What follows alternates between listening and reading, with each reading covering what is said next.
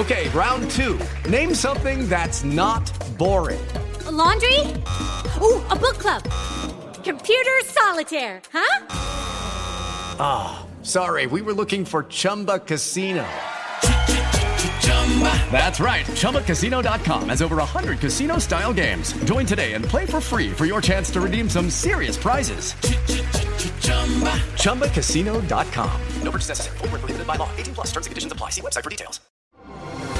Así sucede con Carlos Martín Huerta Macías. En este podcast recibirás la información más relevante.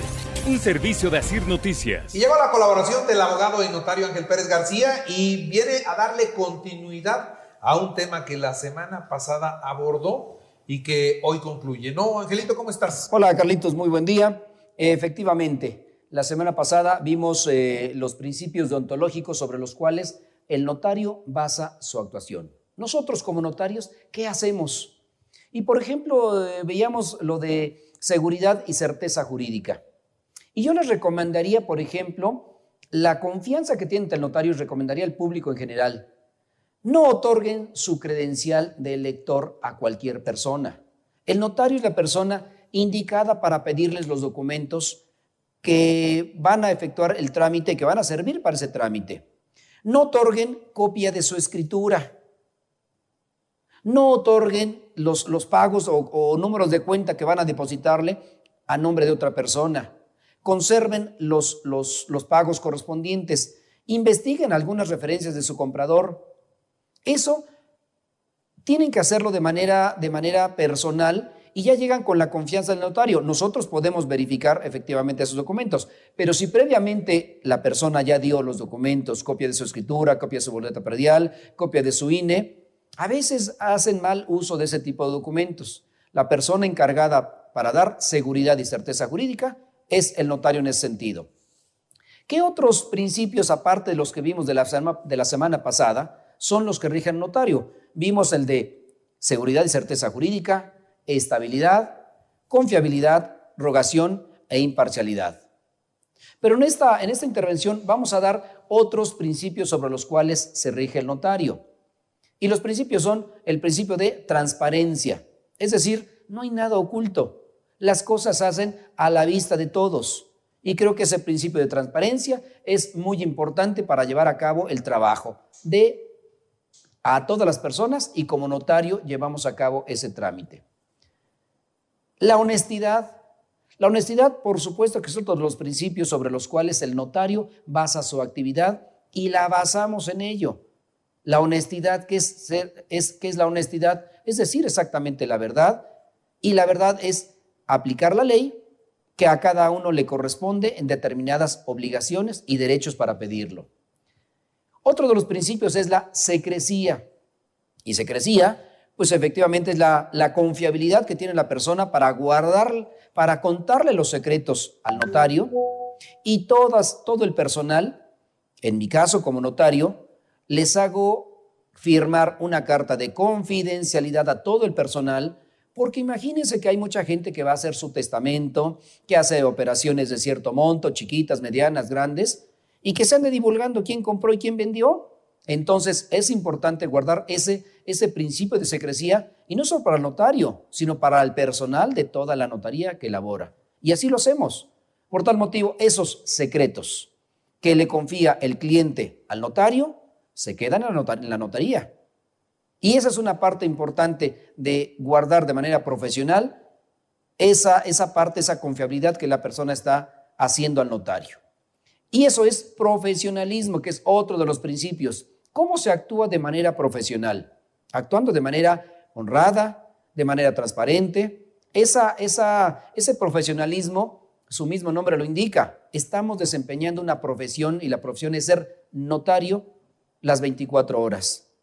Por supuesto, cumpliendo los horarios que establece. Y por ejemplo, les quiero decir, en materia de elecciones, haciendo un breve paréntesis, en materia de elecciones municipales, locales o federales, tenemos que tener abierta la notaría desde que inicia la jornada hasta que termina.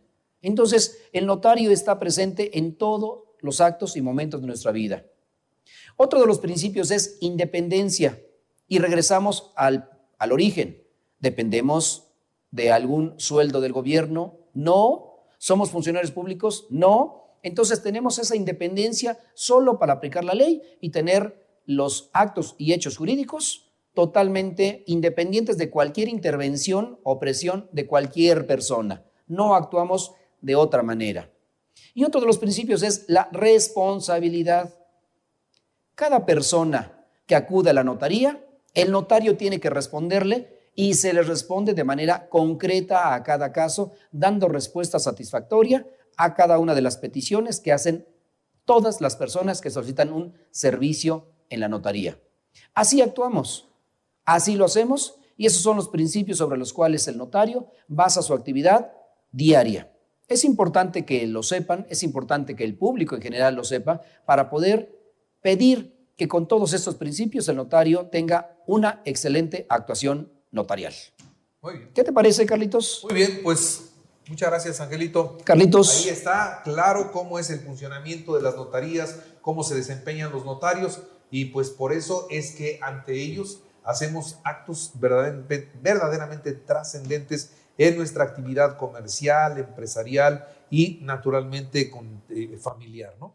Totalmente de acuerdo. Y esa es la persona en quien confiamos, en quien confían para poder llevar a cabo todos los trámites. Y ahí estamos, para darles un servicio y con mucho gusto regalarles asesoría y conocimiento, que es la finalidad para la cual están presentes en la notaría, confiando cada día más en la figura del notario público. Oye, no sé, digo, si esto, esto naturalmente no corresponde a un notario estrictamente, pero a lo mejor sería bueno que lo trataras porque muchas personas están involucradas de alguna manera y hay a quienes les da mucho miedo. Por ejemplo, es el caso de una persona que dice que, y da el nombre completo, dice, esta persona está usando tus datos para pedir préstamos. Eh, se comunícale que pague lo que debe porque es un fraude y tú eres su referencia. Cosas y mensajes que llegan así o que te llaman por teléfono para cobrar una cuenta que tú nunca, nunca sacaste, cosas que, que, que, a mucha gente le meten miedo y que la verdad es que no tienen por qué preocuparse eh, partiendo de la realidad, ¿no? De que no deben nada, de que no compraron nada, de que no hicieron ninguna operación, ¿no? Y tienes totalmente razón. Eh, antes de ser notario público, por supuesto, como abogado litigante, se generan muchos, muchas eh, dudas con todas este, estas personas que alguien me dio como referencia. Y ahora ya se desapareció esta persona y el acreedor me está cobrando a mí o que yo le diga dónde está y que me, si no va a proceder contra mí. No tiene ninguna acción legal en contra de esas personas, ni menos chantajearlas, cobrarles, amenazarlos, ningún, ningún derecho tienen de hacerlo. ¿Te gusta que pongamos ejemplos para la próxima y de eso hablamos? Sí, claro, por supuesto, y los vamos desglosando cada uno de ellos. Que sea, que sea tema, es más, se los pido en estos momentos, díganme, ¿a usted le pasa una situación así? ¿Le están cobrando por alguien que ni conoce? le están cobrando un crédito y lo están amenazando con meterlo a la cárcel de algo que usted nunca hizo, nunca pidió, nunca tramitó. Si usted tiene un caso así, pásemelo y lo ponemos sobre la mesa y lo platicamos con el abogado, abogado y notario. Que no se nos olvide este punto. Gracias, Angelito. Carlitos, con muchísimo gusto. Para Así que sus mensajes al 22 22 15 12 14. Así sucede con Carlos Martín Huerta Macías. La información más relevante ahora en podcast. Sigue disfrutando de iHeartRadio.